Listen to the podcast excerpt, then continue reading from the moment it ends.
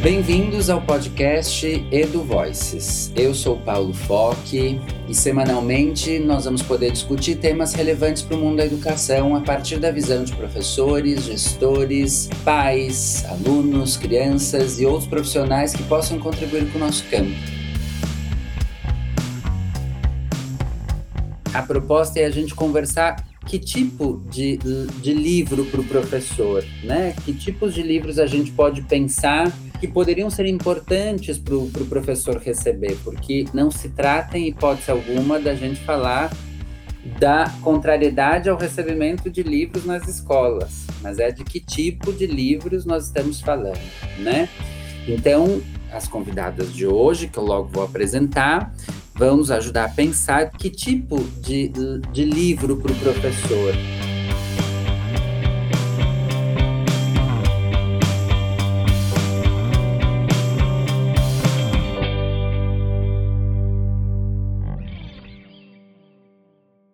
Quem está aqui com a gente hoje é a professora Maria Carmen Silveira Barbosa, mais conhecida como Lica, a Blica, ela é professora da, do programa de pós-graduação da URGS, de educação da URGS, foi é professora aposentada da Faculdade de Educação, também da URGS, pesquisadora, trabalhou na diretrizes, trabalhou na base, participa do Fórum Gaúcho de Educação Infantil, do MIEIB, e trabalha no assessoramento, de, de redes, de escolas, tem uma ampla inserção dentro e fora do país. Também junto com a gente está a Consuelo Almeida, que é lá da Bahia, é, professora que atua na educação pública há 27 anos, é gestora de um Centro Municipal de Educação Infantil nesse momento, mestre em educação, e já trabalhou também no programa do livro na Secretaria Municipal de Educação Salvador. Isso, Consuelo, falei certinho. E também, junto com a gente, a Ana Paula Soares, que é docente do curso de, de Psicologia do programa de pós-graduação em Psicologia da Faculdade de Filosofia, Ciências e Letras de Ribeirão Preto, coordenadora do Laboratório de Psicologia Socioambiental e Práticas Educativas.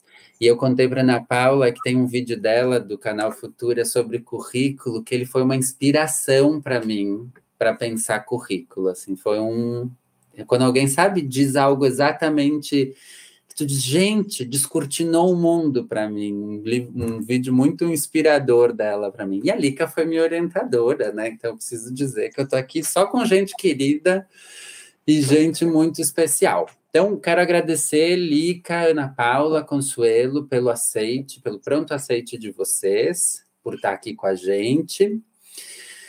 Nós fizemos um combinado aqui, e quem hoje abre as porteiras das conversas vai ser a Consuelo. Nós vamos começar lá da Bahia, depois a gente vai vir descendo, daí a gente pula para o Rio Grande do Sul e termina lá por São Paulo. Então, a, a Consuelo que vai começar, eu organizando essas lives, eu fiz questão de trazer em todas elas pessoas que estão diretamente ligadas com as escolas. Na primeira, a gente trouxe uma secretária de educação, a Patrícia, que também é representante da Undime. Hoje a Consuelo, que é uma gestora. Sim, também a gente vai ouvindo e conversando sobre os impactos e o pensamento de quem está muito, muito perto da escola. Então, Consuelo, Seja bem-vinda. Boa noite a todos. Agradecer a Paulo pelo convite. Um prazer imenso estar aqui com vocês, né? Uma honra imensa representar a Escola de Educação Infantil, porque a gente, como gere um CEMEJA, um Centro Municipal de Educação Infantil, a gente está no chão da escola, como o próprio Paulo traz, né? Então é uma honra imensa né? trazer essa percepção da Escola de Educação Infantil sobre o PNLD 2022. Né? O programa do livro, como o Paulo trouxe, eu tive a oportunidade de coordenar aqui em Salvador né? Cada município, capital e o estado, ele tem um coordenador do livro.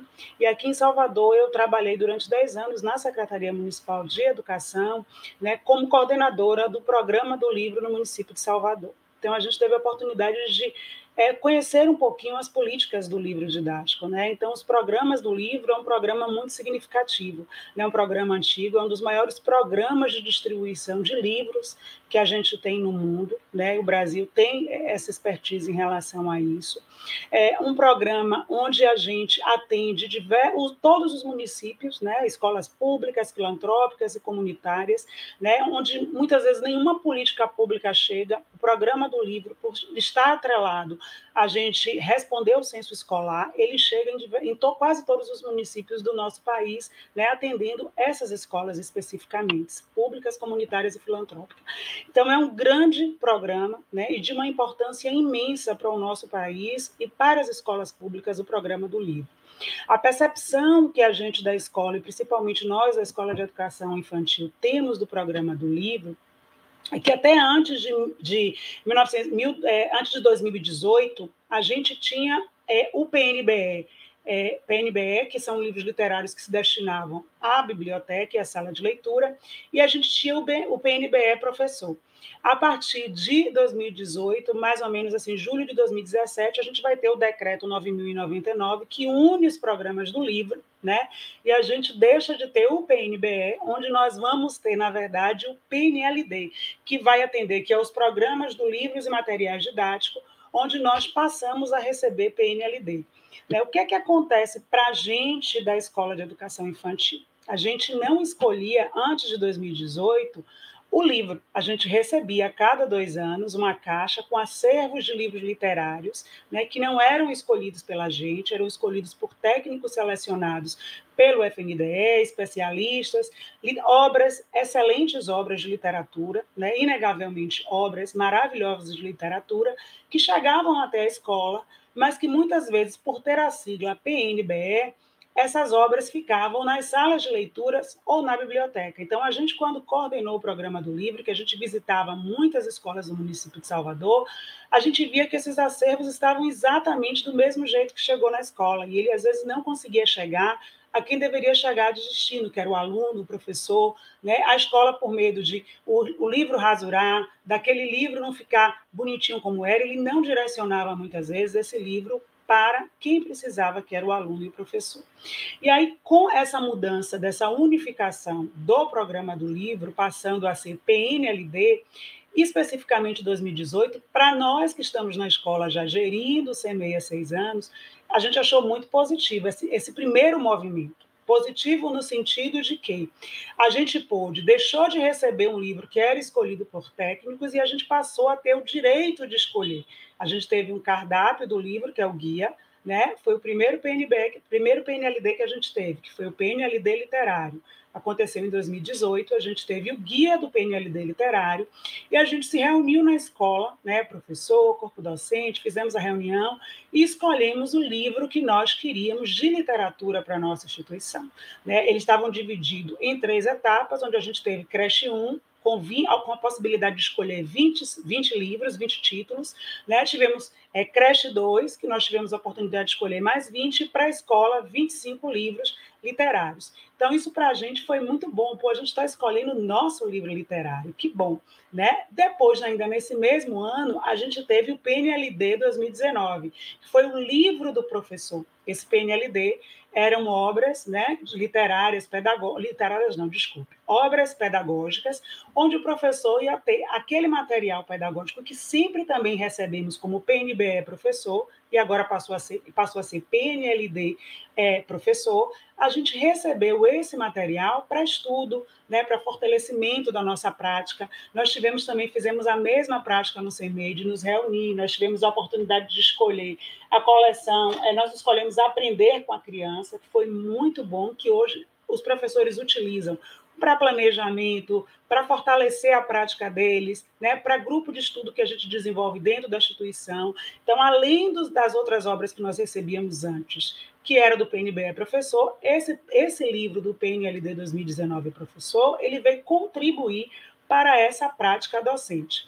E o que é que aconteceu? Esse livro ele foi escolhido pela equipe docente, dos professores, porque a nós gestores cabe registrar o sistema, né, mobilizar a equipe, mas é uma escolha que tem que ser uma escolha coletiva do corpo docente, coordenação, envolvimento de toda a equipe que está em sala de aula, porque é o material que vai ser utilizado pela equipe de sala de aula, né, tem, esse, tem que ter essa mobilização. Então, a gente reuniu é, é, essa equipe docente para que escolhesse esses livros, pensando na nossa proposta pedagógica, que é o que a gente acreditava. Né? Então, a gente pensa em um livro onde a gente vai ter lá é, um livro que vai apoiar a gente na nossa prática, pensando em uma escola onde a gente, a gente tem participação das famílias dentro do CEMEI, com os projetos né? Então, a gente tem um envolvimento dessa família. Né? Um trabalho a partir de campos de experiência, a partir de vivências, a gente vai realizando as vivências dentro da instituição. Né?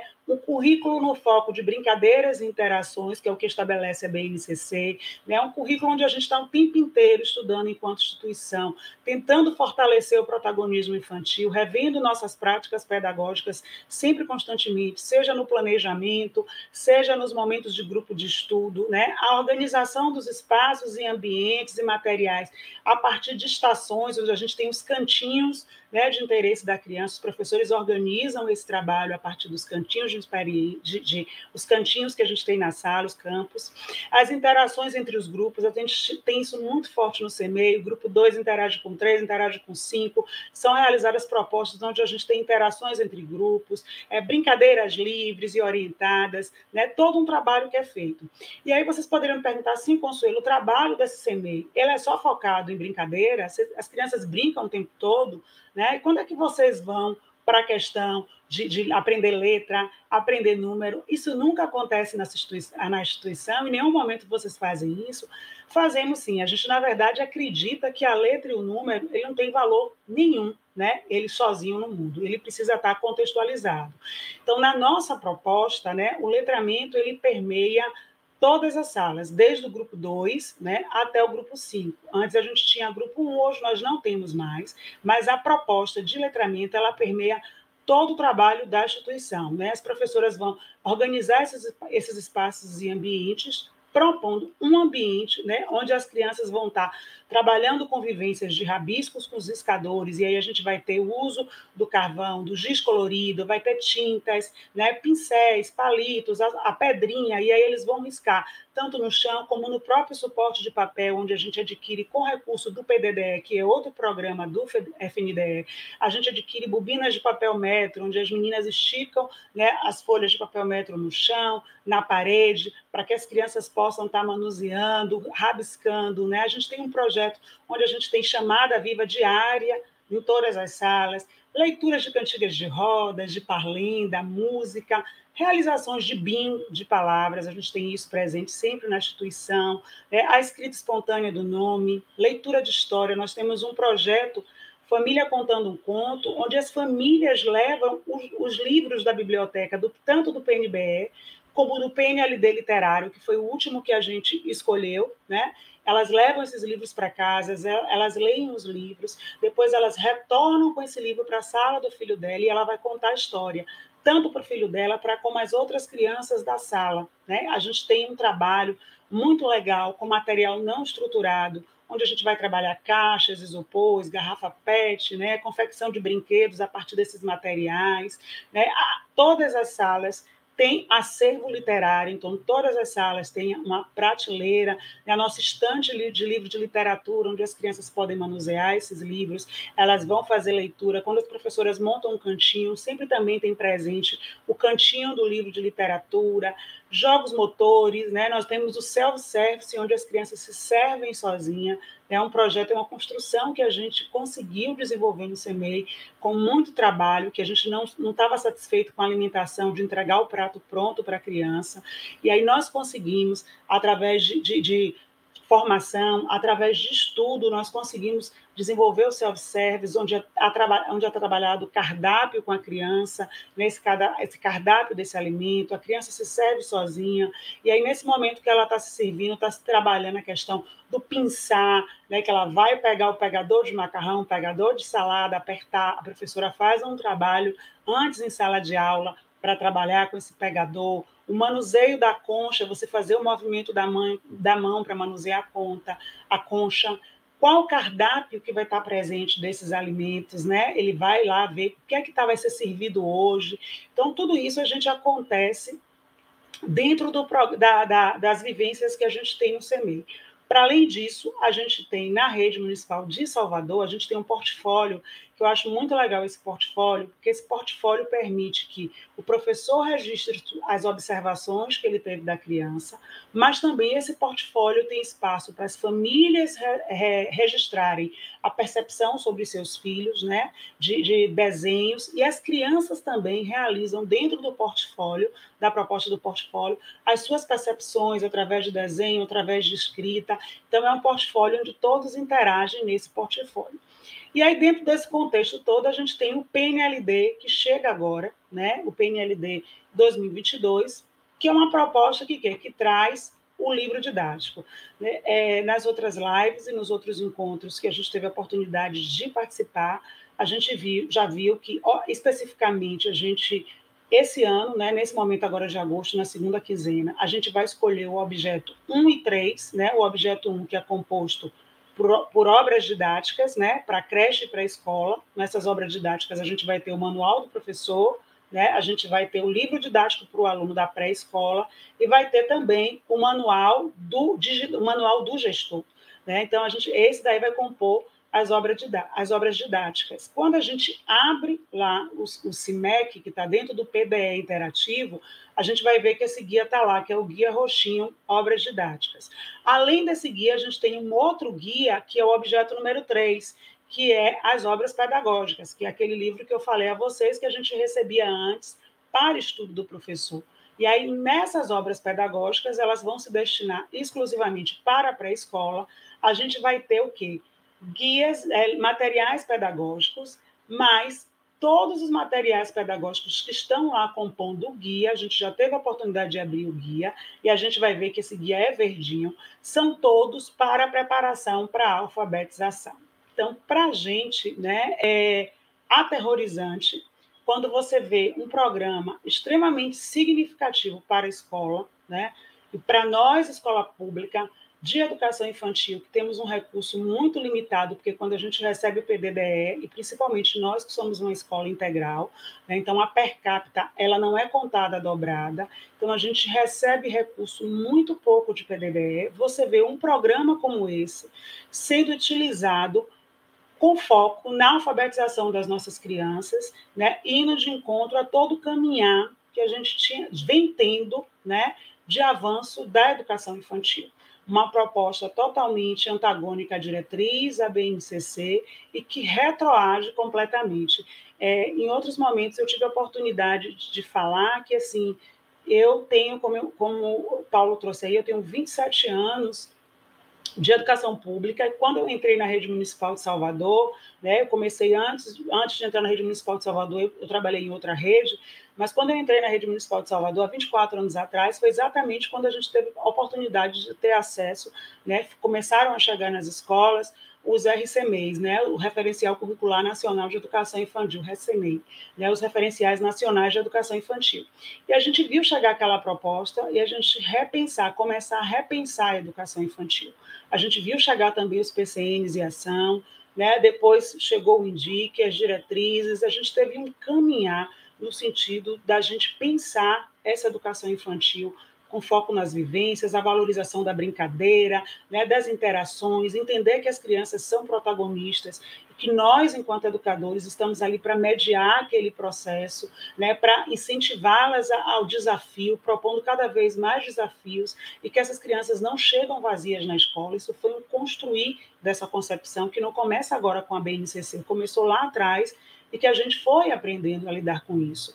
Para além disso, a gente tem inúmeras abordagens que nos levam a entender e a compreender essa mudança de postura, de entendimento da criança.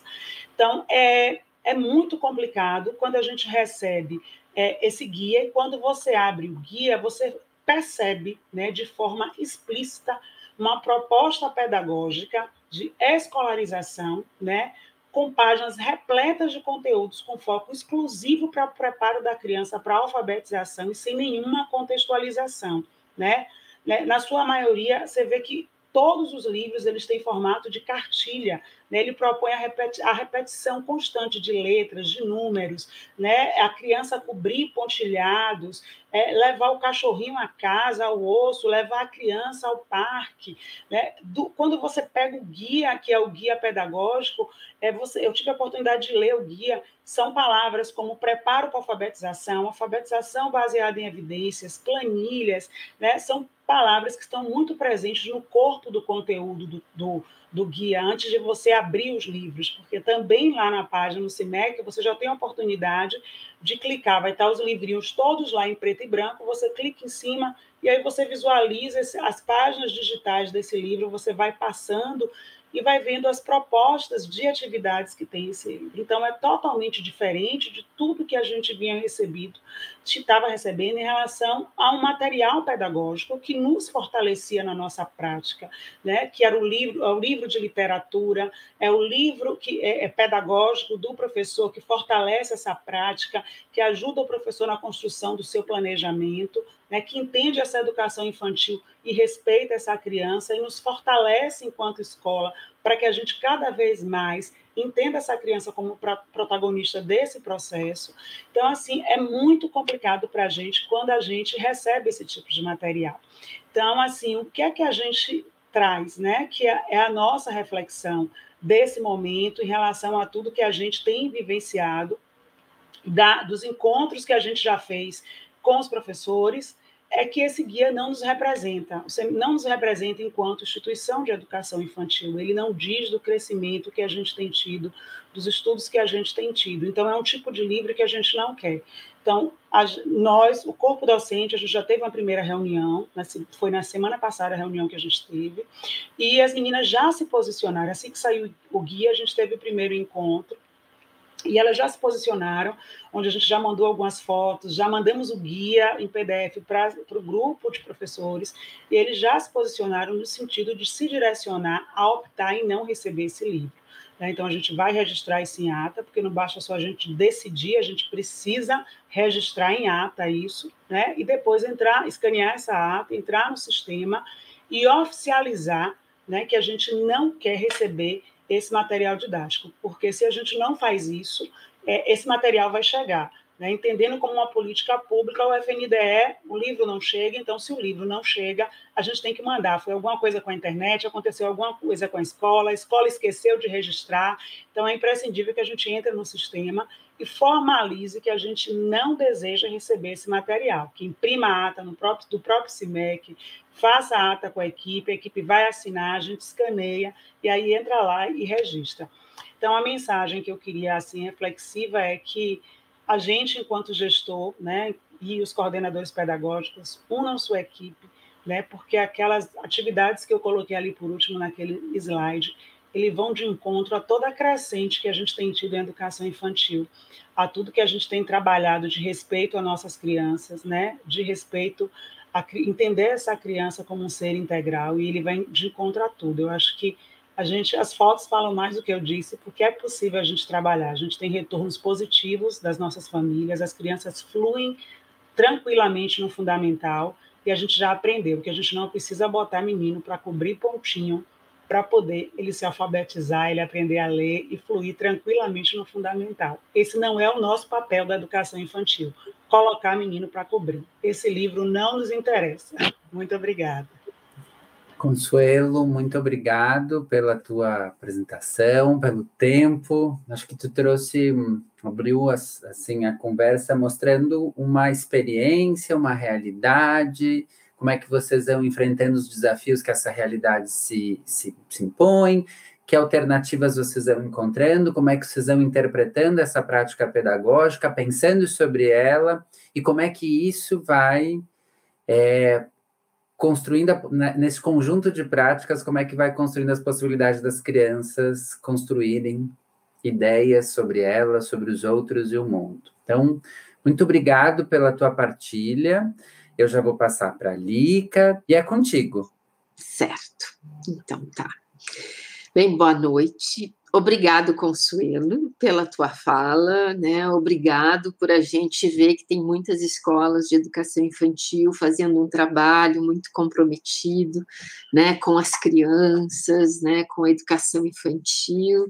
Então, fico muito feliz e também porque de alguma forma, né, o lugar que eu me coloquei aqui é um pouco de defesa da obra pedagógica no PNLB, né? E aí tu já fizeste uma bela introdução discussão né, desse tema. Então, uh, a, o lugar que eu vou ocupar nessa mesa é um pouco de discutir as obras pedagógicas, que são essas obras que a Consuelo uh, comentou agora no final do, né, da apresentação dela. Quer dizer, nós conseguimos, né, há mais tempo que as crianças da educação infantil tivessem acesso aos livros literários né? Então, os livros literários são os. Uh, a, né, isso foi super importante e talvez um, uma questão que a Consuelo trouxe. Que bom que os professores agora também escolhem os livros literários, né? Então.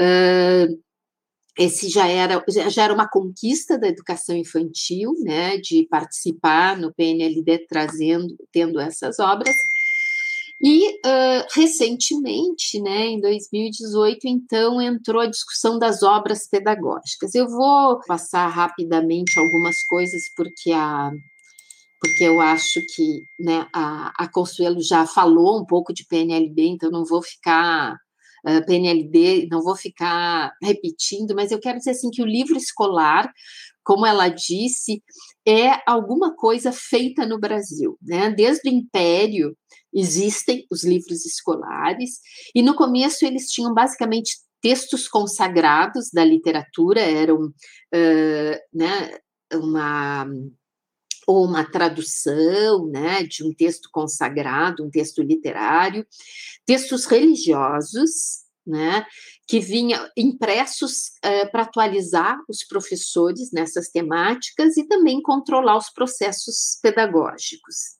Em 1872, né, surgem os livros para professores, livros para alunos e obras administrativas, né, que traziam as legislações. Então, a gente tem uma, uma história muito longa do livro na escola, né?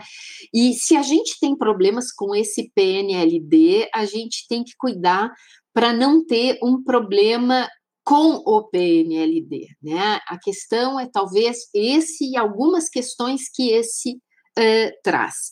Eu queria dizer que a Cecília Meirelles, né, ela foi uma escritora de livro didático, né, uh, num texto da Lobo, que é daquela coleção lá da Joaquim Nabuco, sobre a Cecília Meirelles, ela diz, Preocupada com a qualidade e escassez de livros didáticos, a educadora tomou a si a delicada tarefa de escrever livros para as escolas primárias. Em 1924, publicou Criança Meu Amor, também com ilustrações de Correia Dias, também porque ela escrevia nos livros de poesia dela, o Correia Dias era o ilustrador, pela editora Anuário do Brasil.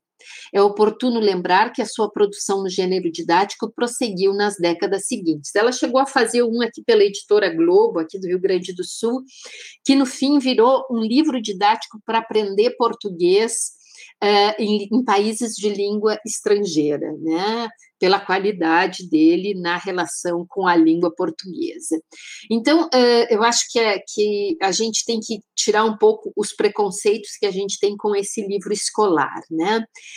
Há uma história muito, como é uma história muito longa, eu não vou contar, a Consuelo já contou um pouco, né? Nós temos esse histórico, né, do Brasil com uma série de pareceres, resoluções e mudanças, mas assim, nós temos os livros didáticos acompanhados do manual para o professor, que é o que geralmente a gente chama de livro didático, né? Os livros para a biblioteca do professor, né? Livros didáticos pedagógicos, né? E, e, na linguagem do PNLD é a obra pedagógica, né, e os livros literários, tá? Isso, é todos esses programas, eles acabaram sendo uh, agrupados, né, no PNLD uh, de 2017, né, que então vai avaliar e disponibilizar obras pedag didáticas, pedagógicas e literárias, entre outros materiais de apoio à prática educativa. Uma das coisas muito importantes é a gente ler até o final isso, que pode ir para todas as escolas de educação básica da rede federal, estadual, municipal, distrital, instituições comunitárias, confessionais, filantrópicas, lucrativas e sem fins lucrativos e conveniadas com o poder público. Portanto, a capilaridade desse programa é imensa, né? E isso para o bem e para o mal. Né? Então, essa, esse é um ponto de atenção muito importante, porque não é uma política qualquer, é uma política que chega na sala, chega na mão do professor, chega na mão da criança, chega dentro das casas das famílias que observam que os seus filhos têm um livro. Né? Então, isso tudo é muito grande e é muito grave.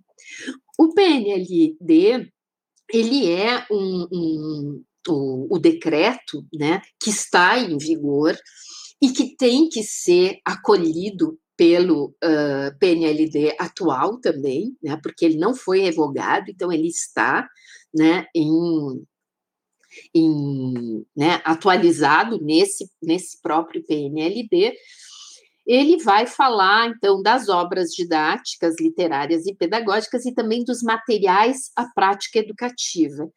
E, e, e, isso eu vou discutir um pouco no final, quer dizer, o quanto nós precisamos ainda, dentro da educação infantil, discutirmos o que, que é o livro, né, para a educação infantil, seja ele é, livro didático, obra pedagógica, livro uh, literário, ou Uh, e o que, que, são os materiais de apoio à prática educativa? Porque em algum momento esses materiais, que por enquanto são basicamente esses tecnológicos, vão entrar em discussão e nós precisamos ter um certo acúmulo sobre isso para poder fazer a discussão maior. Bem, então as diretrizes do PNLD são de pluralismo, diversidades sociais, culturais, regionais, autonomia pedagógica, né? Então, isso está no artigo 3. Quando a gente chega no artigo 10, os critérios de avaliação, é o respeito à legislação, às diretrizes e às normas gerais da educação. Quer dizer, todas, todas essas normativas, elas seguem em vigor e elas precisam estar presentes nos guias de avaliação do PNLD né? Então, uh, não é qualquer coisa que está lá, né? É todo esse respeito a essas diretrizes. Então, vai estar tá as diretrizes da educação infantil, vão estar tá as diretrizes da educação básica, as diretrizes étnico-raciais, todas elas seguem em vigor e estão presentes. No, estavam presentes no PNLD lá, 18 e 19, e estão nesse 21 22, né? Então, uh, a questão dos princípios éticos necessários à construção da cidadania, convívio social republicano. Quer dizer, uh, não é uma coisa que isso não caiu nesse PNLD, né? Ele está presente, tá? Agora, sim, uma, uma questão que a Consuelo uh, falou, mas que eu também não queria deixar de dizer, que assim, uh, existiram, o livro didático ele uh, tem críticas internacionais e elas estiveram muito presentes na, no final da década de 80 e década de 90 no Brasil, principalmente com a tradução do livro do Humberto, do Humberto Eco, né, uh, verdade, As Verdades que Mentem, eu tenho em espanhol, mas é, acho que depois tem o livro do Nozella, que são As Belas Mentiras, que é também uma análise do, ideológica do livro didático, né? Eles, o Eco mais semiótica, mais ideológica também, o Nozella também. A própria Ana Faria, que todos vocês conhecem, né, da educação infantil, vai fazer um trabalho de análise de como o conceito de trabalho está nos livros didáticos. Quer dizer, se fez toda uma discussão sobre o livro didático, né? E essa discussão levou ao PNLD daquela época modificar muito se trouxe a participação dos grupos de pesquisas universitários para indicação de critérios para leitura e seleção dos livros. Nos guias aparecem sugestões de novos conhecimentos e abordagens para os autores, para as editoras, né? Então, a gente teve todo um grande movimento na década de 90 e 2000 de qualificação do PNLD, dos livros didáticos, e aí a gente está falando do ensino fundamental e médio, né? A presença mais forte dos professores, tanto na análise dos livros, como também, né, quando eles chegam na escola e são reanalisados, então elas estão lá no processo dentro do MEC e depois no processo externo nas escolas, nas secretarias, qualificação das imagens, né, tanto dos desenhos como das fotografias, né? O abandono do livro descartável de consumo, quer dizer, houve uma grande qualificação do livro didático nesses últimos anos, né?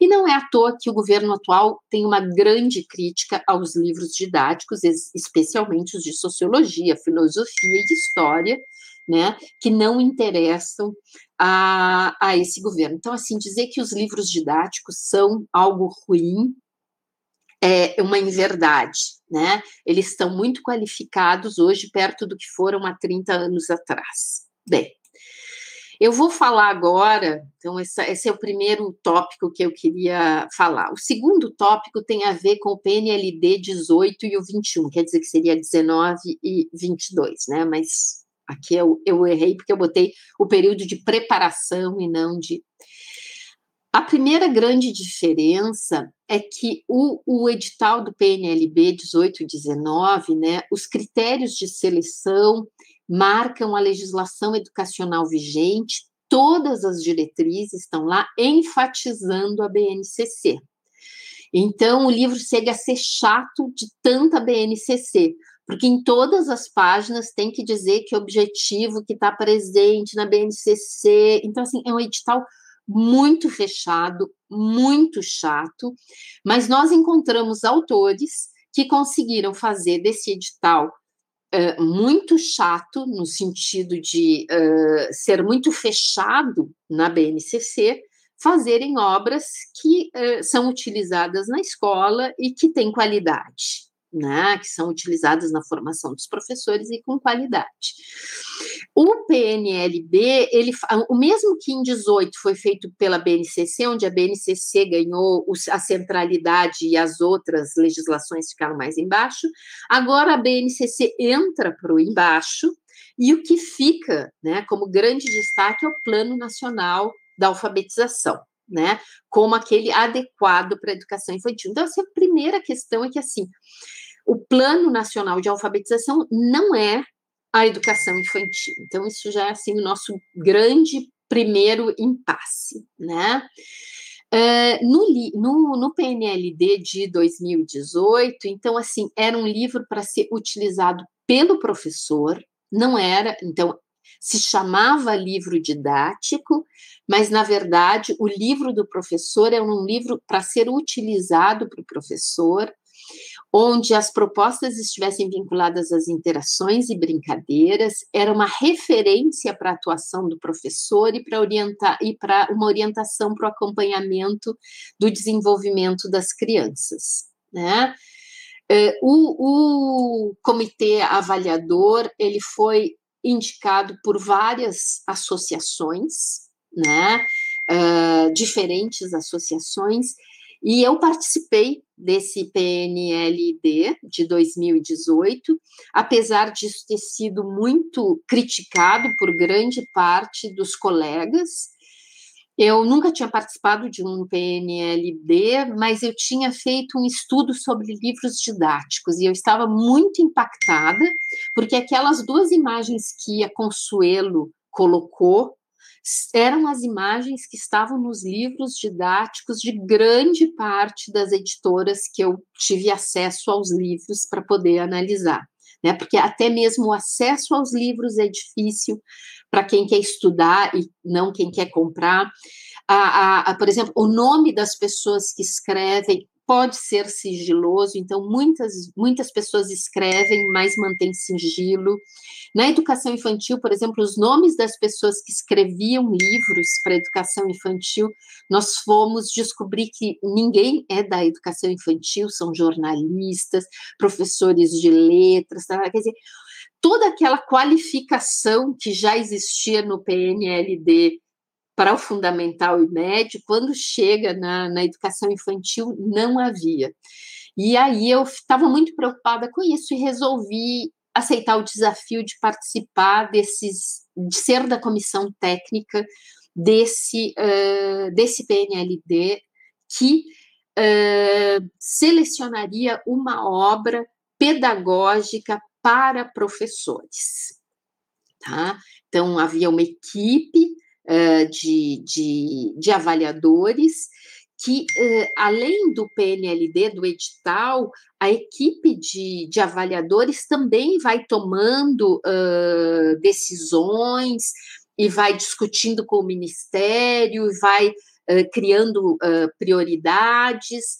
A guia de avaliação ela vem constando com todos os, por exemplo, todas as diretrizes apareciam assim. O livro, por exemplo, o livro que uh, apresenta imagens com a diversidade social, cultural, racial brasileira, não me lembro, étnico-racial brasileira, se a gente marcasse lá que não, que todas as crianças do livro eram brancas, por exemplo, e isso acontecia em alguns livros que tinham escandinavos, mas não tinham brasileiros, ou tinham uh, apenas negros, não tinha nenhuma criança, por exemplo, indígena brasileira, esse livro era desclassificado. Então, assim, havia uma possibilidade de leitura das, das diretrizes, porque o guia de avaliação, ele trazia todas as diretrizes como provavelmente eu imagino que nesse tenha trazido. Eu não tenho certeza, mas por quê? Porque o guia é feito pelo edital. Como o edital atual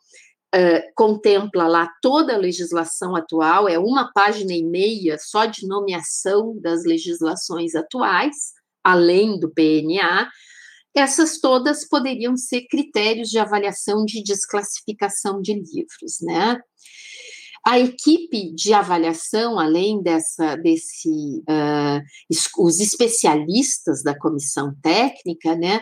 Quem eram as outras pessoas que avaliavam os livros a partir daquilo que o edital pede?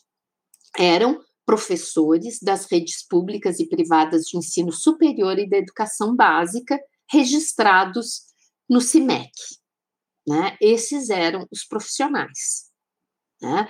Então, havia uma comissão, mas assim, é, são professores que estão nas escolas que fazem a avaliação né, dos livros que vão ser escolhidos. Então, o que eu quero dizer é que o PNLD ele não é, ele é um processo participativo. Então tem o edital. Depois que o edital está pronto, as entidades entram em ação para discutir o edital. Houve um trabalho muito interessante o ano passado da Balf, querendo, entrando na justiça e pedindo cancelamento do edital. Outras entidades participaram e não fizeram um movimento social. Quer dizer, se as entidades como aquelas que eu nomeei anteriormente, né? Consideravam que esse edital era tão ruim porque elas não se manifestaram em abril do ano passado. Porque elas não fizeram um trabalho já em abril do ano passado. Quando se teve a seleção, né, uh, dos professores do CIMEC-MEC, também, por que não se fez uma ação para que muitos professores se inscrevessem para fazer uma boa avaliação dos livros que seriam ou não aprovados. Nenhum edital precisa ter livros aprovados. A ata final pode dizer, tendo em vista a incompatibilidade dos livros com a cidadania, com as discussões, com as diretrizes étnico-raciais, com as diretrizes ambientais, tarará, ele não foi aprovado. E é muito mais fácil reprovar um livro do que aprovar um livro porque com poucos itens não contemplados, a gente reprova. Né? Então, a seleção dos professores seria um outro momento de participação social muito importante, né? Depois a gente tem a participação dos professores e das secretarias municipais agora, né, que é um outro momento, e que foi maravilhoso o movimento que o MIEB conseguiu fazer, né, uh, na semana passada, para. Uh, só que eu me pergunto que, por que, que é que esse movimento não foi feito antes, né? E pensando no PNLD de uh, 2018-19, de 24 livros inscritos, apenas quatro obras foram aprovadas, né? Sendo duas que a Consuelo uh, mostrou aí na, na, apresentação dela, né? Como uma obra utilizada na escola dela. Então, assim, uh, se pode fazer uma grande peneira nessa, uh, nessa discussão do PNLD. Bem, o de 21, 2021, eu só quero dizer que ele trata das, né, é, são as categorias as mesmas, as denominações mudam, né, mas as didáticas, as literárias. Queria lembrar que no caso da obra didática, né, uh, todas elas têm o manual, tem o livro do professor, né, o material digital para o professor, o material do gestor digital, e no caso da pré-escola, livro para as crianças. No caso da creche, não tem livro para as crianças, é só um livro, uma obra didática para o professor, uma obra impressa, né, para o professor, sem ser uma obra para as crianças, né? Então, e lá na uh, o, o, a obra pedagógica neste edital foi completamente fechada, então ela não tem nada a ver com a obra pedagógica do outro edital, porque foi fechada em guias para alfabetização e certamente isso não tem nada a ver com a educação infantil. Né? Bem, eu não vou falar dos uh, livros didáticos para as crianças pequenas, porque assim, eu quando eu fiz essa pesquisa com os livros didáticos para as crianças pequenas, eu produzi, junto com duas uh, orientandas, dois artigos que eu coloco aqui, que estão disponíveis na internet, um falando das brincadeiras e interações nos livros didáticos, e lá no resumo eu peguei uma frase que diz, né? Verificou-se que a brincadeira, em menor proporção às interações, apesar de estarem presentes no material didático, aparecem apenas em atividades dirigidas, visando o ensino de conteúdos estritos e não experiências contextualizadas, complexas, lúdicas, interativas e cognitivas. Considera-se que as brincadeiras e as interações, no modo como são contempladas nos livros didáticos, assumem sentido restrito e empobrecido, não se constituindo como eixo das coleções e distanciando-se do que legitimam as diretrizes curriculares para a educação infantil. E o outro artigo é um artigo sobre o livro didático na educação infantil, de que docência estamos falando, que foi publicado, né, está online na Amped Sul de 2016, em que a gente uh, considera que é o modelo tradicional de ser professor, né, e que é a cultura escolar que vence frente às culturas infantis. Bem, então, assim, o que é uma obra pedagógica? A pedagogia não é uma ciência, uma prática social meramente descritiva e analítica. Ao contrário, ela é permanentemente alimentada por uma grande carga utópica de todos esses conhecimentos que a gente trata, né? Mas ela trata de conhecer a realidade para transformá-la e para melhorá-la. Isso é uma obra pedagógica né? Por sua natureza, o discurso pedagógico vai mais além do horizonte analítico, descritivo e interpretativo e indica o propositivo e orientativo. Usa o procedimento racional para ordenar e interpretar o conhecimento que tem que confrontar-se com a complexidade e a imprevisibilidade da experiência e implica sempre a dimensão dos valores. A reflexão pedagógica persegue não somente a interpretação e explicação, mas também a melhoria das situações. Isso, para mim, são obras pedagógicas. Por que, que eu defendo que no PNLD da educação infantil nós temos que fazer uma discussão muito séria do que, que são essas obras pedagógicas e como elas se manifestam. Por quê? Porque a formação dos professores como generalistas, ela é fundamental para o uso do livro uh, didático. Quanto menos o professor entende de educação infantil, mais necessidade ele tem de usar didáticas pré-prontas, seja o livro didático, seja o apostilamento, porque ele estudou muito pouco sobre educação infantil. Ele não analisou materiais de educação infantil, ele não criou uh, materiais de educação infantil. O trânsito interno de professores, por exemplo, um professor que formado em pedagogia, ele faz concurso numa rede e ele pode ficar 10 anos no EJA, passar 10 anos no fundamental e terminar seus 10 anos na educação infantil sem nunca ter tido uma disciplina de educação infantil. Portanto, esse professor que já está na ativa, ele pode deslizar e fazendo esses deslocamentos. Quer dizer, nós precisamos ter livros que possam ajudá-lo a compreender do que se trata, né? As faculdades de pedagogia têm algumas que, apesar de todas as diretrizes, mesmo as generalistas, né, apontarem uh, que precisa educação infantil, a gente sabe que tem universidades e faculdades que não têm uma disciplina de ação pedagógica para as crianças do zero aos três. As condições de trabalho na escola não disponibilizam a formação docente dos professores no horário escolar. Muitas vezes a leitura do livro é feita fora da escola. A remuneração inadequada dos professores não possibilita a compra ou acesso a diferentes livros pedagógicos.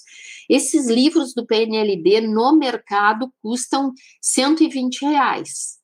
Né? Porque eles são coloridos, porque eles são de papel bom, isso e aquilo. No PNLD, eu não imagino qual é o custo dele, mas é um custo muito menor do que o. Né? Uh, os editais, eles precisam, né, assim, eu acho que o edital ele tem que atender a legislação nacional, a legislação de, vigente, mas eles têm que ser muito mais abertos para diferentes livros.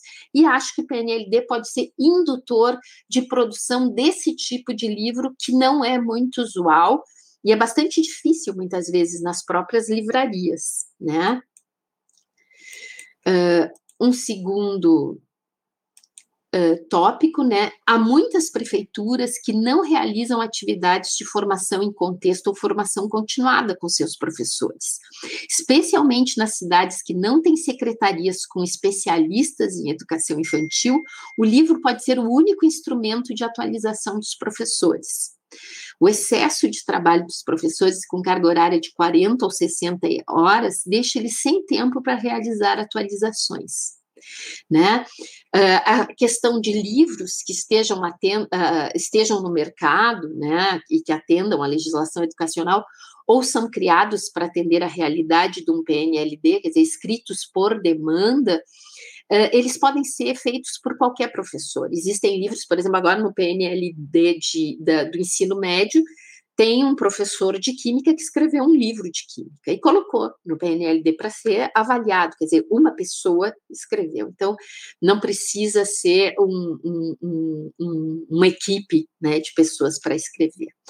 A questão, por exemplo, dos livros literários, elas me preocupam também. Eu vi os comentários, né, assim, tipo, vamos colocar os livros literários, e eu quero lembrar que os livros literários estão submetidos ao mesmo uh, edital, eles não têm um edital diferente. Né? Então, se os livros, né, por exemplo, o livro da creche, ele traz as especificações sobre o texto e a ilustração, como é que tem que ser, né, o livro literário, e quais os processos e habilidades específicos vão ser enfatizados nesse livro literário da creche. Portanto, eu acho que é, é, preciso realmente na escola fazer a leitura de cada um desses livros e descobrir, porque eles pedem estimulação visual e auditiva, familiarização da criança com os textos orais, né? Tudo isso está sendo demandado também para o livro literário, né? Uh, os conteúdos dos livros literários também são vários conteúdos, né? Mas nós temos, por exemplo, o corpo humano e suas características, o mundo natural, meio ambiente, as plantas, biologia e ciências, biografia de personagens famosos, quer dizer, muitas coisas podem aparecer como livros literários, e eu acho que a gente não precisa ter essa, não deve ter uma tranquilidade frente a esse tipo de livro, porque eles estão no mesmo edital né? E eles podem ser avaliados com aqueles mesmos critérios das diretrizes curriculares da educação infantil, das diretrizes eh, da educação básica, das diretrizes ambientais, da diretriz do trânsito, da diretriz da alimentação e todas essas, né? E eu acho que um outro tema, né, que é importante falar é dos outros materiais didáticos, porque a gente já viu lá que o PNLD é basicamente multimídia e online, né? E nós uh, não temos formação em audiovisual e nem nas TICs, né, nas tecnologias, e nós temos que disputar o que é a especificidade do material didático da educação infantil, que não é essa, porque daqui a pouco a gente não tem o livro didático, mas tem o joguinho, que é o livro didático, né, que é a palavrinha, que é liga e está cheio de, de, de, softwares. Há, há 15 anos, os softwares para crianças pequenininhas era cheio de folhinhas, que nem essa que a Consuelo mostrou, animadas só. A única coisa é que o menininho estava pulando e a bola ia rodando até a goleira. Essa era a diferença do livro didático, né? Era porque era móvel, nada mais em termos de conteúdo. Então, são, são, são em geral, propostas muito simplórias, muito simplistas, que não respeitam as crianças.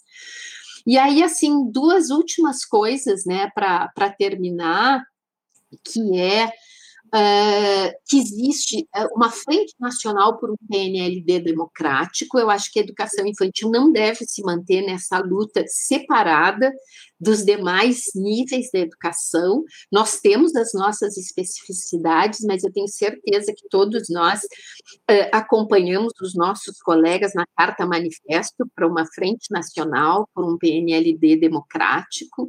Né? Então, eu, eu gostaria que todos os, os colegas né, procurassem essa carta, lessem, e que a gente não fizesse uma luta uh, fora, né, que a gente fizesse uma, uh, uma luta por dentro junto com os colegas das, dos diferentes níveis.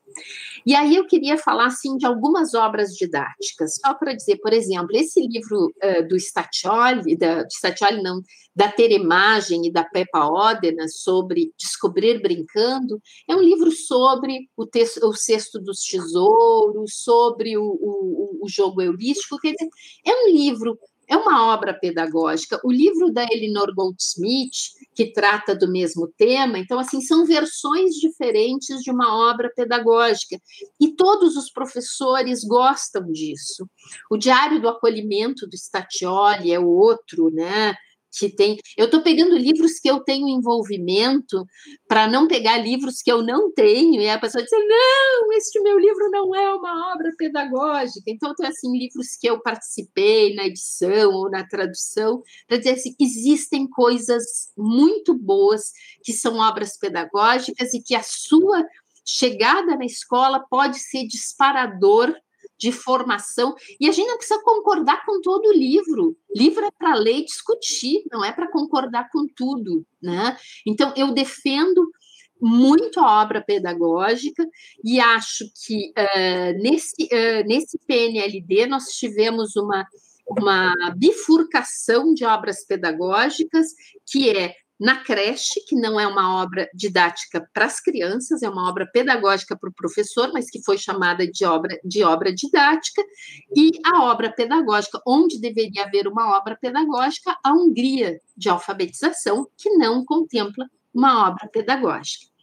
É isso que eu uh, queria contribuir. Eu, eu, como você, eu também comungo da importância de obras pedagógicas, né? Obras que orientem, eu, eu sou não só da obra pedagógica, como de uma formação pedagógica, que oriente a fazer alguma coisa na escola, né? O problema é que este edital 2022 entendeu no objeto 3 obra pedagógica como um guia de preparação de alfabetização para a pré-escola. E aí isso é de um perigo sem tamanho para a gente, né?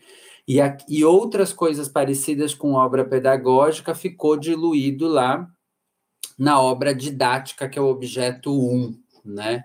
Mas a Mônica fez um pouco dessa, dessa separação de cada uma das, das, das dos objetos do edital. É, e para quem não está mais íntimo do, do, do, detalhamento do edital, né? Eles são três objetos. Objeto 1 um é obra didática, objeto 2, obra literária, objeto 3, obra pedagógica, que são esses guias para alfabetização, para preparação para alfabetização. Aliás, falam muito em preparação, inclusive. Mas vou passar para a tia Ana Paula e depois a gente volta. Ana Paula, muito obrigado pela, pelo teu aceite. É, já te agradeço de antemão e tá contigo. É. Bom, Paulo, eu que agradeço muitíssimo a você e, e todo mundo que está envolvido na organização né, dessa série, né? São três encontros e a possibilidade de estar com pessoas tão queridas, é, tão é, importantes, né? No, importantes no sentido de se posicionarem, né?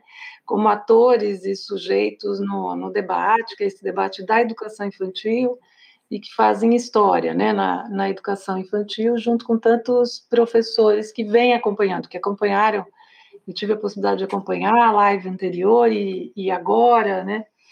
Bom, então, agradecer muitíssimo essa possibilidade mesmo, né?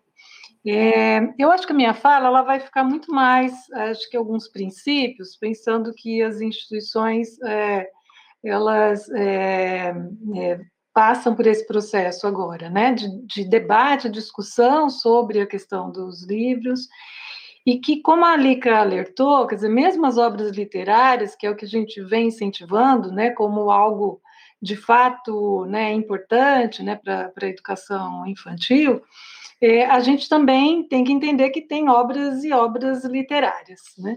E aí eu acho que é, o, o a minha fala vai um pouco nessa, nessa dimensão, um pouco mais de pensar alguns princípios um pouco mais gerais.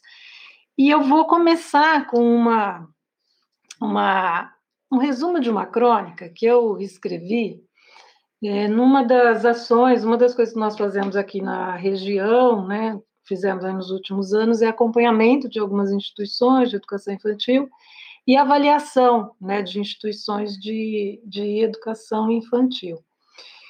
E muito comum, mas em uma delas, foi quando eu saí de uma dessas instituições, a gente tem instituições muito bacanas, né, como a Consuelo, por exemplo, trouxe aqui, com professores bastante criativos, mas em uma delas, onde tinha uma presença muito forte né, dos pacotes pedagógicos né, e da, dos livros, né, e aí, quando eu acho que a gente está discutindo o livro didático, obra didática né, para a educação infantil, essas coisas também é, se mistura um pouco, e eu vou me permitir misturar um pouquinho agora para depois separar, né? Mas quando eu a, a, a diretora apresenta né, o, o, material muito feliz né, para a gente, né, e mostrando com uma alegria muito grande, né, porque aquilo era algo que as crianças levavam para casa, que a família gostava muito, e quando eu fui vendo aquele material, né, foi me dando uma tristeza tão grande, né? Porque era um empobrecimento, né? Do ponto de vista da estética, do ponto de vista da, né, de todas as imagens, do ponto de vista e, e, e vendo que aquilo para a instituição era um valor, né? Ela era um valor, né? E eu fiquei muito chocada, né, quando eu saio dali e aí eu escrevi esse trechinho, né? Na verdade é o resumo dessa crônica que eu quero começar para né, encaminhar aí no que eu quero dizer. Deu o nome de O Dia do Fim, né? Aqui é uma professora, né? E assim, ao acordar e abrir as janelas, o tempo parecia-me estranho. Uma nuvem enorme, bastante carregada, trazia uma sensação de que algo muito impactante ia acontecer. Mas o movimento da rotina me fez continuar. Cuidados pessoais, café da manhã corrido, trânsito para chegar para a escola. Cheguei. Ao entrar na sala, como num conto, um passe de mágica, talvez. Nenhum livro didático estava lá. Não estavam na escola, não estavam nas mochilas das crianças, não estavam na minha bolsa. Tudo sumiu. Como? Quem fez essa insanidade?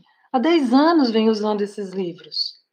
Recorra à internet, digito, livro didático. Cadê? Nada. Também no mundo virtual. Estou sonhando? Estou acordada? E agora? Busco por todos os lados. Onde estão as crianças? Lembrei-me delas agora. Elas olham para mim. O que fazer? Olho para mim mesmo. Nessa busca, já não conheço as crianças. E não me reconheço. Parece que sumi junto com os livros. Bom, o que, que eu quero trazer né, um pouco aqui para a gente poder pensar um pouco nesse, nesse debate, né? Com essa, né, com o resumo dessa crônica. Né? É, acho que é para trazer essa dimensão formadora e conformadora dos livros. Assim como a gente pensa, eu falo muito como psicóloga, como psicóloga né, vigotskiana, né? É, os livros, eles são instrumentos, né? Eles são instrumentos, eles são instrumentos auxiliares da ação pedagógica. Agora, por serem auxiliares da ação pedagógica, eles, a, a ação pedagógica, eles não deixam de ser estruturantes do pensamento estruturantes né, da ação da, é, da professora. E aí, nesse sentido, né, tanto a sua forma como o seu conteúdo, eles atuam né, na formação né, dessas, desses profissionais. Né? É, atuam em possibilidades que são possibilidades tanto de fechamento né, como de abertura do trabalho, da prática. Né? É, e por isso que as escolhas dos livros, elas são tão importantes. Acho que a gente vem discutindo bastante né, a importância e esse debate para as crianças. Mas o que eu queria trazer aqui é que tem um paralelismo, né, quando a gente está falando dessa formação, né, do que, que é né, esse impacto né, para a qualidade, no né, impacto da, e aí eu estou falando de uma qualidade do livro para as professoras.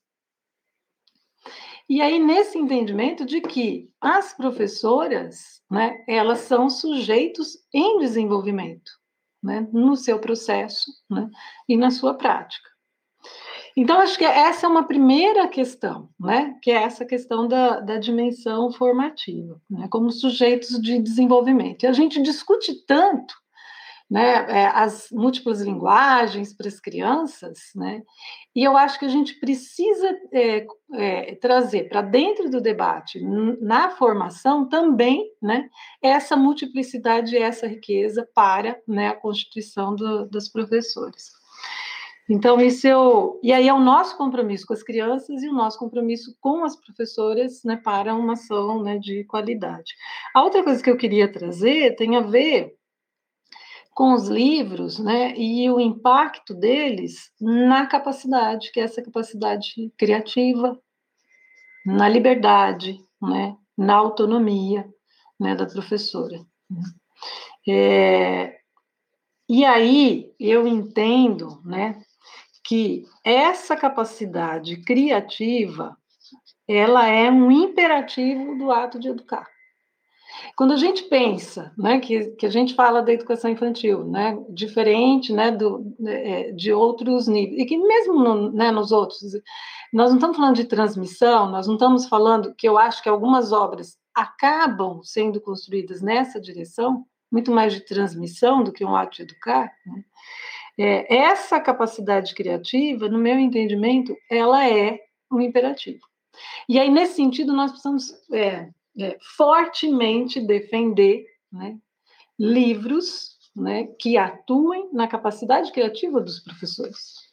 E não o contrário, né? Numa conformação desses. A gente está falando do menininho que tem que traçar o, né?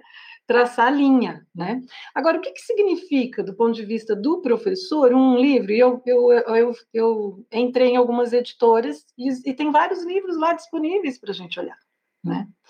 Eles dizem exatamente que letra trabalhar em que semana. Em que semana. Né? É o tracejadinho na cabeça do professor. né? Porque é isso né, que eles vão é, é, propondo como possibilidades né, dessa, né, dessa formação. Então, é, no meu entendimento, não há escapatória para a gente pensar né, um compromisso com uma educação infantil de qualidade que não sejam a partir de materiais que são materiais né, que fomentem esse ato, que é esse ato é, criador. Né? É, a, a, gente sabe que é, é, as crianças elas questionam toda hora, né? A, a, ação dela, a visão dela no mundo. Quer dizer, não há livro é, é, de receita que dê conta né, da criança. Né? Nem a receita, que nós não estamos falando de sujeitos animados, né, ela muitas vezes dá conta. Né? Uma receitinha que eu vou fazer um bolo, e, e se o fogo está um pouquinho diferente, isso tudo muda. Né? Então, é, eu acho que quando a gente pensa, né, esse encontro, que é esse encontro com o sujeito concreto, com a criança concreta, né, e não com conteúdos, não há como a gente fugir né, desse disso. Então é lógico que seria muito mais fácil, né, Algumas vezes, gente, vamos, olha, eu sou professora universitária, às vezes é muito mais fácil mesmo pegar uma coisa, sabe, mais mastigada, né? Um PowerPoint que eu já trabalhei, né? Mas isso não pode ser, né? A minha condição né, estruturante de pensar o meu projeto, né?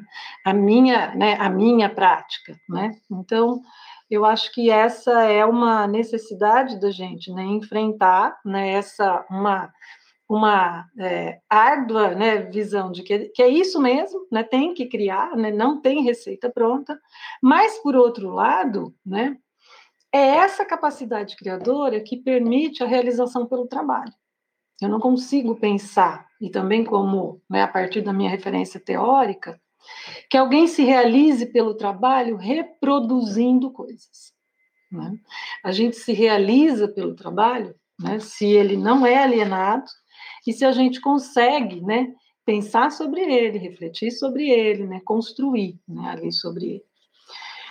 Uma outra questão que eu queria trazer, que eu acho que tem a ver também com esses grandes marcos, princípios, né, que é esse diálogo com a criança concreta, né.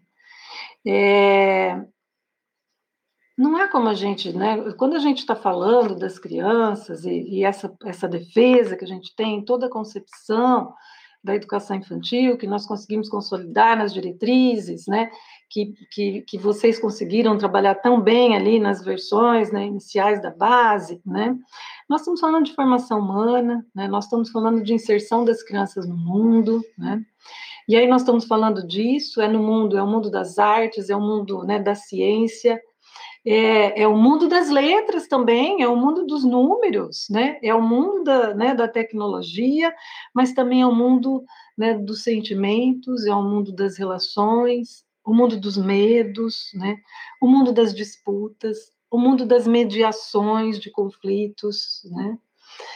É, o meu receio quando a gente é, traz é, formas de organização que, que, que, que, né, que saltam, que retiram né, um desses elementos e tratam um desses elementos na educação infantil como um grande investimento né, para a gente poder né, investir, inclusive nas crianças, né, é que nós estamos é, é, é, podando né, possibilidades de ser dessas crianças no mundo.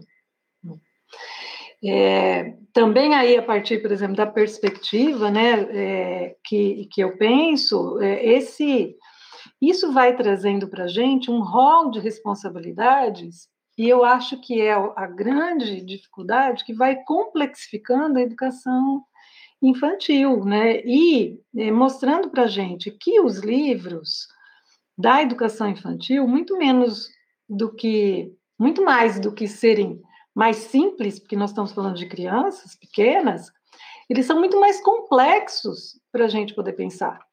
Muito mais difícil de traduzir, né? A riqueza dessa dessa concepção que a gente foi construindo em é, algumas imagens, né? E, e palavras. Né?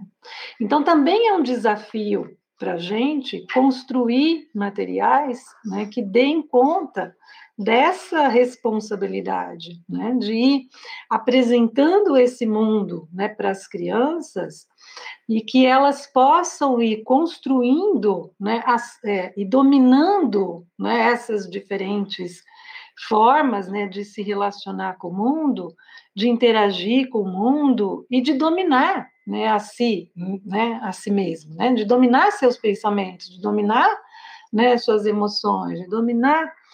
E aí, nesse sentido, né, é, eu acho que tem um elemento é, que tem a ver com essa né, in, é quase que impossibilidade dos livros darem conta disso tudo. E aí, nesse sentido, é os livros são estruturantes, eles são importantes, eu concordo com, com a Lica, concordo com o Paulo, eles são fundamentais como processos de fomentar a criação, mas eles não se esgotam. E que eu acho que essa é uma outra questão que a gente tem que tomar muito cuidado. Né? E quem está na rede, né, quem está ali fazendo a escolha dos livros, ele não, eles são é, extremamente importantes, mas ao mesmo tempo eles também são limitados, né, na sua possibilidade de é, contemplar, né, o conjunto de exigências para essa ação pedagógica na educação infantil. É, com a, a, a, e se a gente não tiver isso como um princípio na escolha, né, nós vamos perder a criança. Né? Nós perdemos a criança nesse, nesse processo. Né? A outra questão é essa, o quanto que o livro marca uma identidade, né? que é uma, uma identidade de, de, de professor. E eu acho que muitas vezes os professores têm dificuldade de, de é, mostrar essa identidade para as famílias, né? é, se ela não for né, é, sustentada, legitimada né, com um livro. Né? É, e aí, assim, né, é, a outra coisa que eu gostaria de trazer também, que acho que tem a ver, né, que nessas escolhas, eu acho que a Consuelo foi trazendo isso de um jeito bem bacana, né, porque ela vai mostrando livros que são livros que dialogam né, com, e, e, é, no movimento histórico. Né? Então, nessa escolha, quer dizer, quais são os livros que eles dialogam né, com esses acúmulos que nós tivemos na educação infantil? A, a Lica também trouxe isso. Né? É, que livros são esses que, que fazem essa possibilidade de dialogar com todas as concepções que são as concepções que nós construímos? Né? É, e são materiais, então, que estão alinhados né, com o passado, né, com uma luta histórica que defende tanto a qualidade né, é, do livro né, para as crianças, como qualidade do livro para os professores, né, para as professores. E aí, nesse sentido, né, é, é, materiais que não, né, que não sejam materiais de retrocesso. E mais, eu gostaria de trazer aqui, eu acho que tem um elemento é, quando a gente olha lá nas diretrizes e traz a questão da função sociopolítica e pedagógica das instituições de educação infantil, né?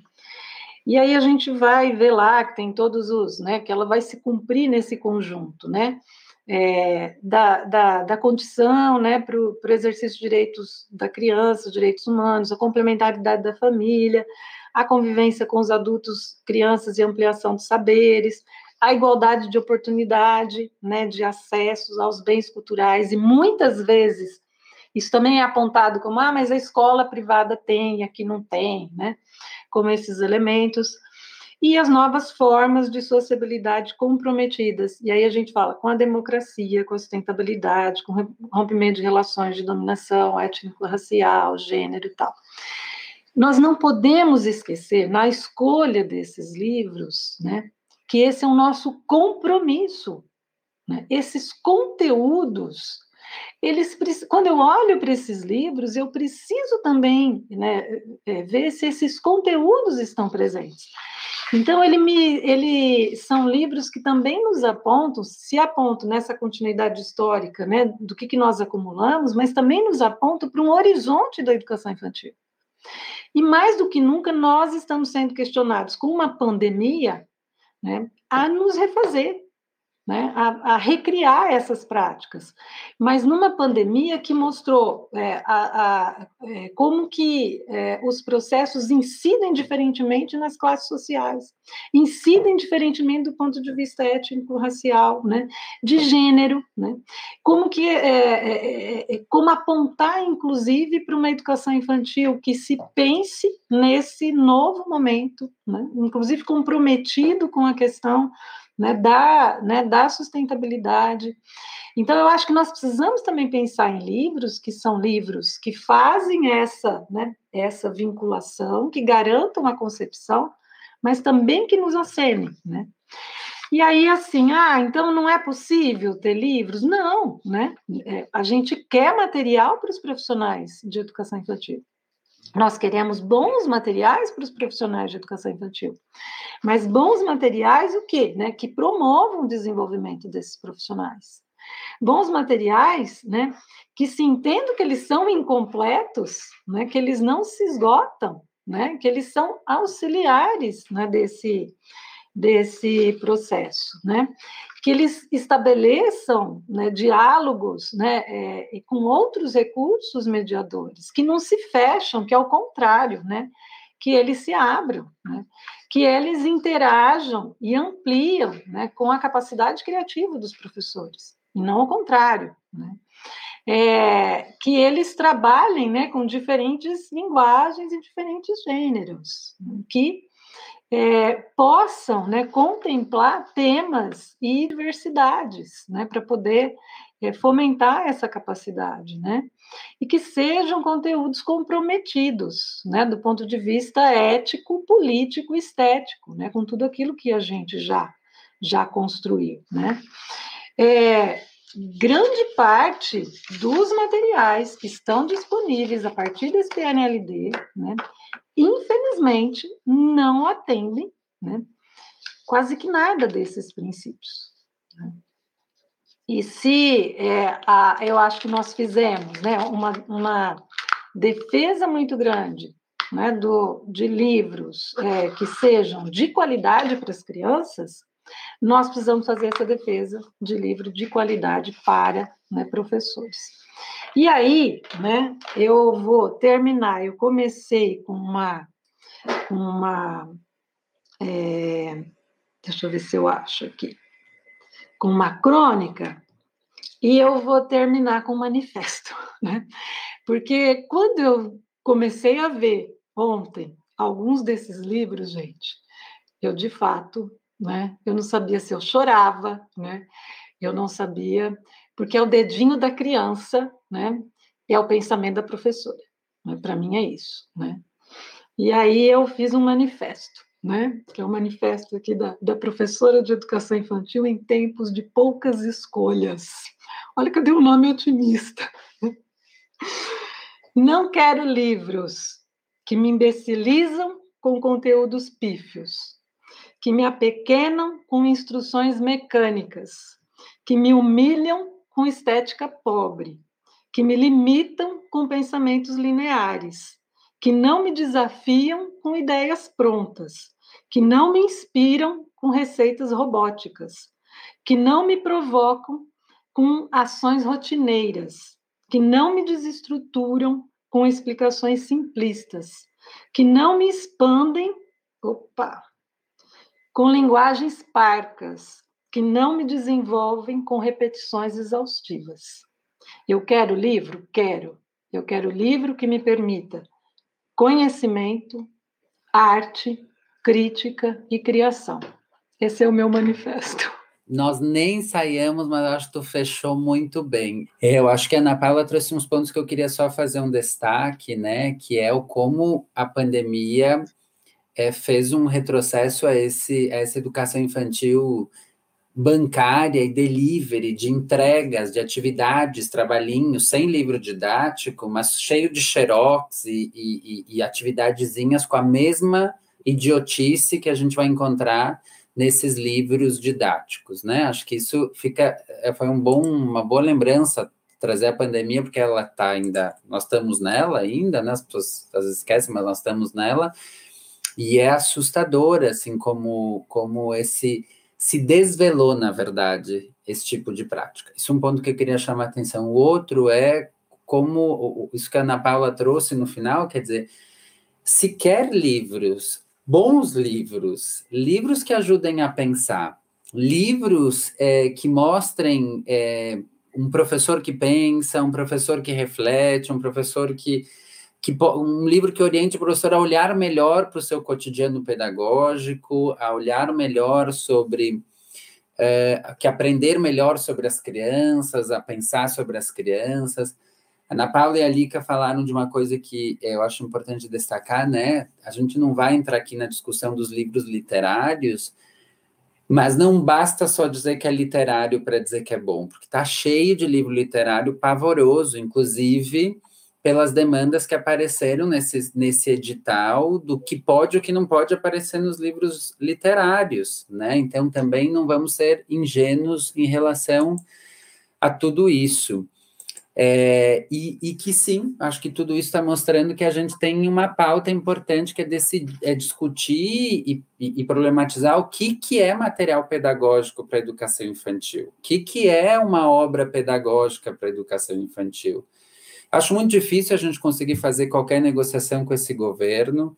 Esse edital, ele, do meu ponto de vista, ele é um edital absolutamente problemático como também já foi o outro, apesar das curvas que as editoras em algum momento tentaram fazer, eles são problemáticos, problemáticos no modo como compreendem e leem a diretriz e a base, é, o como se atravessa o Plano Nacional de Alfabetização, que tem concepções absolutamente diferentes, né, e, que, e, que, e que entra, então, eles são, do meu ponto de vista, são editais bastante problemáticos, e a gente vai ter que pautar que tipo de material, porque esse é um investimento de muito dinheiro, que pauta o mercado editorial, que pauta todo um, um grupo de profissionais, de, de, editora, de ilustradores. As ilustrações dos livros é uma coisa que me chamou muita atenção quando eu fui olhando eles, como são feias, como são estereotipadas, né?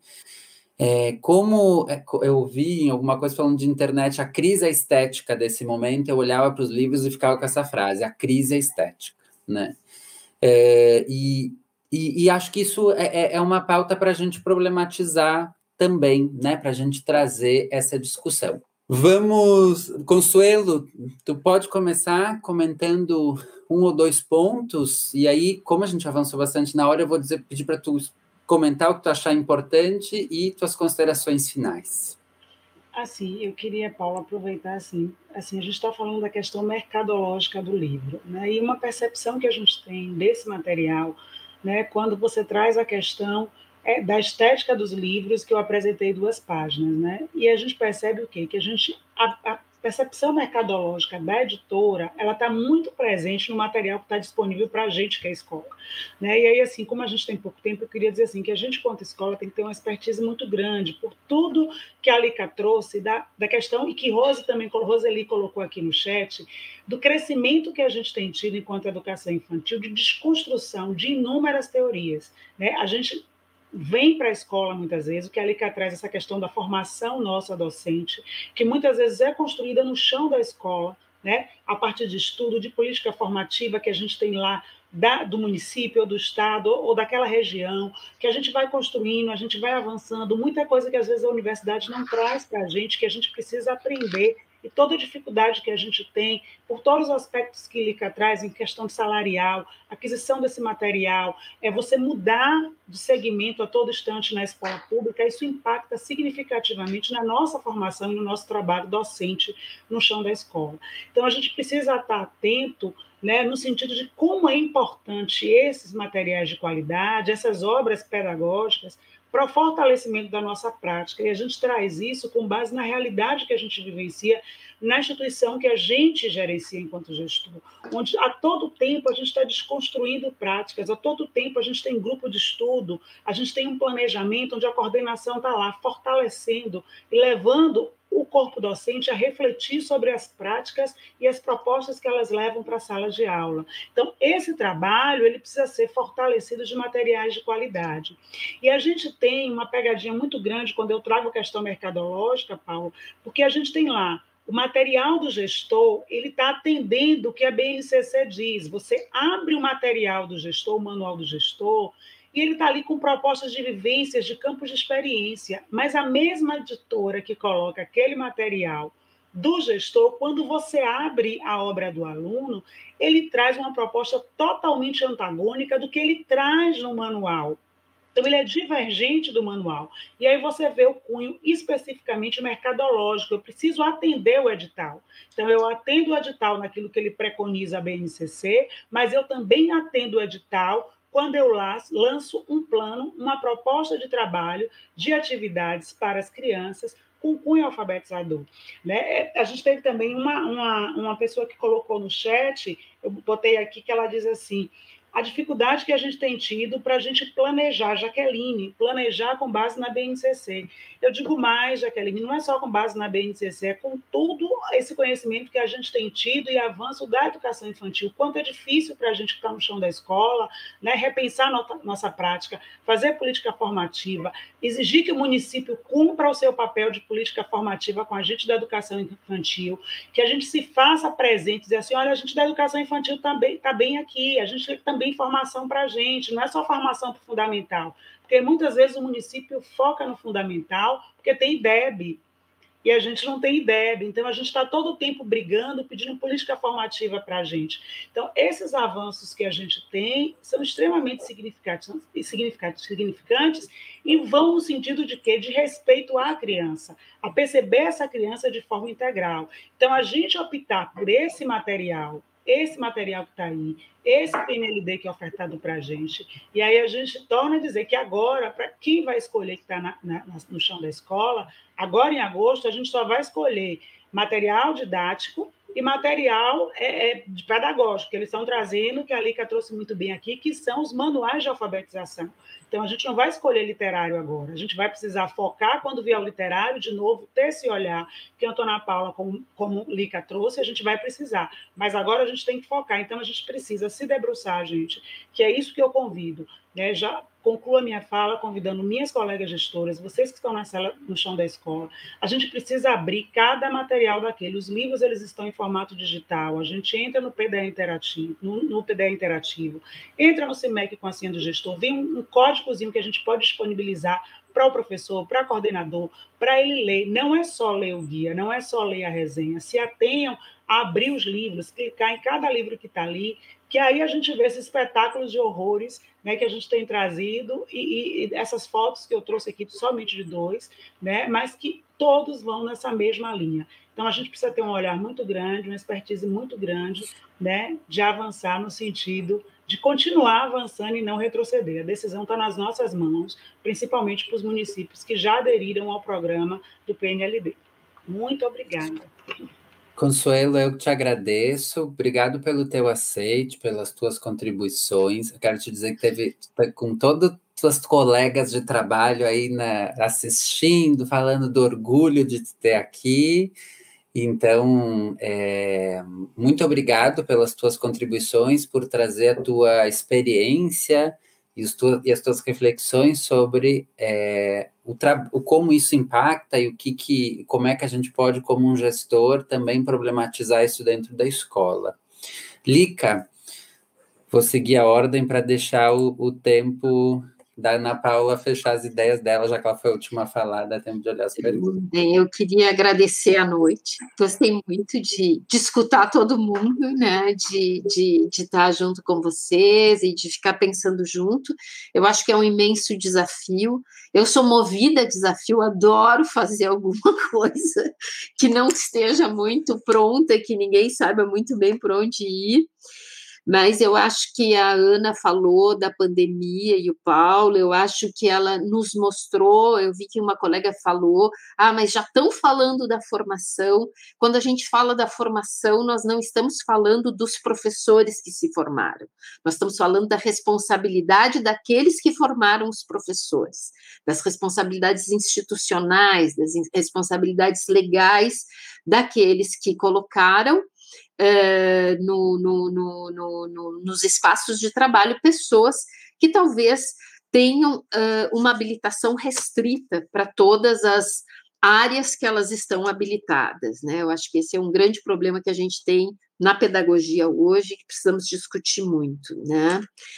Bem, uh, eu acho que a, a, a, a, diferença do manual, né, do professor é que exatamente ele é um livro para reprodução. Ele é o livro feito que o plano está lá e é impressionante, Ana Paula, porque até assim a resposta está lá. Eu fico pensando como é que é que um professor que vê um livro para crianças de quatro anos e a resposta certa está lá, que a criança identifique não sei o que no e, e a resposta está lá assim, é realmente o que fala no teu manifesto é um abuso para a criança e é um abuso para o professor ter a resposta, ter, sabe, de ser tão controlador.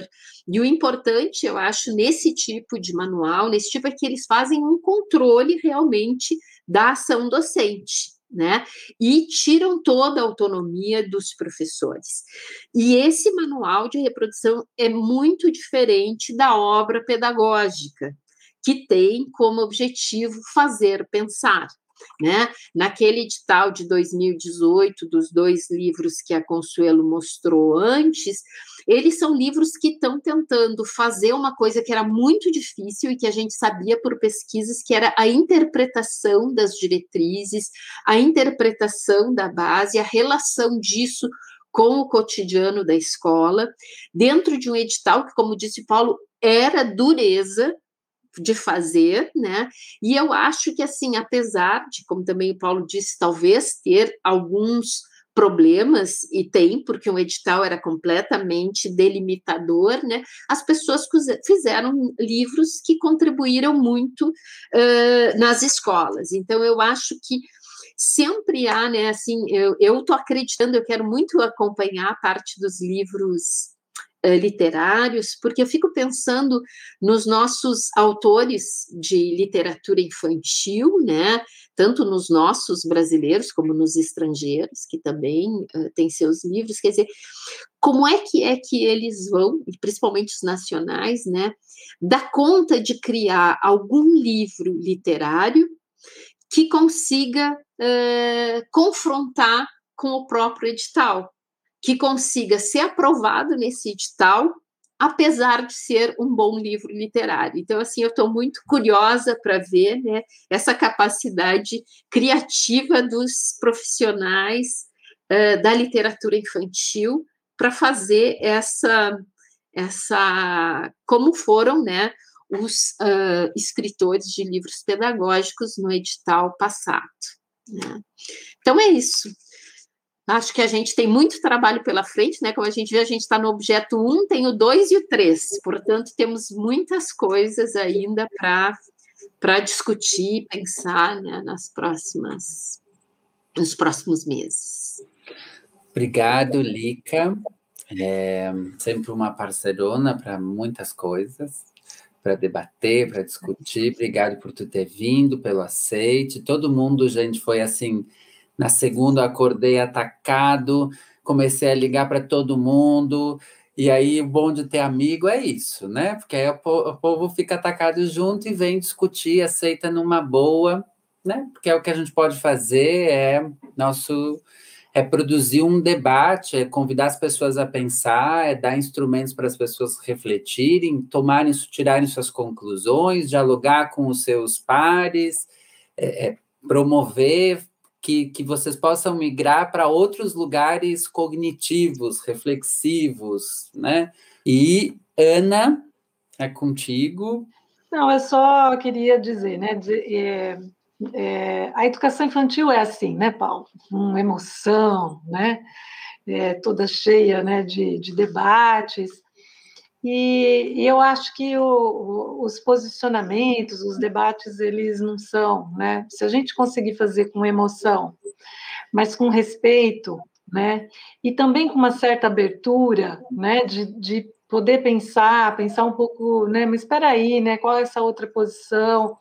Eu acho que isso é assim que a gente vai avançar, né? Porque acho que uma coisa é o debate, que é esse debate polarizado, né? Sem, mas a outra coisa é a gente tentar compreender é, quais as contradições que existem, né? Como dentro dessas contradições a gente conseguir fazer alguns avanços. E, então eu acho que é isso como um horizonte, né, geral assim para nossa área. Acho que muitas vezes algumas perguntas elas são genuinamente provocadoras, né, de, de posições e vêm contradições. Outras perguntas, eu acho que elas mostram que não estamos todos com a mesma apreensão da concepção. Né? É, e aí eu acho que isso vai trazendo também uma certa angústia né, dos posicionamentos. Tem várias, é, vários comentários que vão sendo colocados que são legítimos, defendem uma concepção, mas não defendem a concepção que nós construímos né, como um horizonte para a educação infantil sistematizado nas nossas normativas, né, nas nossas diretrizes. É, e eu acho que esse é um dos maiores desafios que a Charlene pergunta, né? É, como fazer com que as pessoas entendam que esse livro didático, que é esse, né, né, quadradinho e tal, ele não serve para a educação infantil, né? E não serve, né? Não cabe. a educação infantil, se eu penso, né, a criança e as formas de aprendizado da criança, não vai poder passar por isso, né? E aí isso só se dá se a gente investir muito em informação, né? E muita conversa, e muita prosa, né? E muito tirar dúvidas, mas também se a gente apresentar possibilidades, né? Porque eu acho que também muitas vezes nós é, construímos a concepção, mas nós não conseguimos avançar né, nesse como fazer. Né? E não é simples, gente, pegar a base né, e pegar as diretrizes e fazer. E aí eu acho que nós precisamos sim, né? Aquilo que é conselho é trazer prática, trazer experiência, trazer quem consegue escrever sobre isso para orientar, né? para nos ampliar, né? Em nome dessa concepção que não é porque nós temos apego a uma legislação, não é porque é porque essa legislação exprime movimento, exprime pensamento, exprime crítica do que já havia sido, quer dizer, é um pensado sistematizado a partir da realidade, a partir do que a gente já conhece, e porque ela é um compromisso com as crianças. E aqui eu quero trazer, eu tenho trazido sempre a fala da Fulvia, né, da lealdade com as crianças. Ela é um compromisso com as crianças. E eu acho que nós não estamos em tempos né, de abrir mão de compromissos com as crianças. Então, acho que é esse que é o, né, o, o, a dificuldade. Né? Nós temos uma concepção é, muito interessante, avançada, né? mas nós, nós temos práticas interessantes e avançadas, mas elas não são hegemônicas. E aí nós precisamos trabalhar muito juntos né, para construir e avançar essas práticas e não retroceder né, em coisas que nós já construímos e avançamos em nome das crianças. É isso. Muitíssimo obrigado, Paulo, por ter tido esse, essa coisa e ter provocado tudo isso aqui com, com a gente. Eu que agradeço, Ana. Obrigado pelo aceite, por estar aqui com a gente pelas tuas ponderações ponderadas. é, eu acho que tu fechou muito bem, assim, é, é, é, temos que nos perguntar e pensar, afinal das contas, o que, que isso nos mobiliza e como a gente vai não perder de vista, em hipótese alguma, as crianças, defendendo elas, defendendo uma escola boa, honesta com elas, né? e que isso não sejam realidades muito isoladas, mas que isso possa se expandir para muitas experiências, para muitas escolas, porque o nosso Brasil ele é bem diverso, bem amplo, gigantesco, com tanta coisa acontecendo. Obrigado, Ana, Lica, Consuelo. Tchau, tchau. O EduVoices é uma produção do Instituto para Inovação e Educação da Unicinos. Este e outros episódios vocês encontram no Spotify, Apple Podcast ou no seu agregador preferido. A produção sonora do Gabriel Tassinari, eu sou Paulo Foque e nós nos vemos em breve.